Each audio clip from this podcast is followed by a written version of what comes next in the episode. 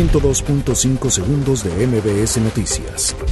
México buscará congelar tráfico ilícito de armas en reunión con Mike Pence. Xochitl Gálvez presenta denuncia para investigar patrimonio de Bartlett. Gobierno destaca que en seis meses estará regulada la entrega de apoyos a adultos mayores.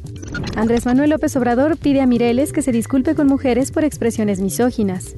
Juez federal niega suspensión provisional a Ramón Sosa Montes contra bloqueo de cuentas. La Secretaría de Seguridad Ciudadana afirma que el programa de chatarrización previene actos delictivos e insalubridad.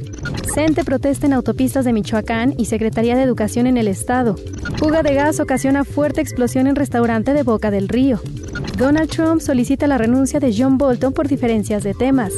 Apple revela precios de streaming y actualizaciones para iPhone. 102.5 segundos de MBS Noticias.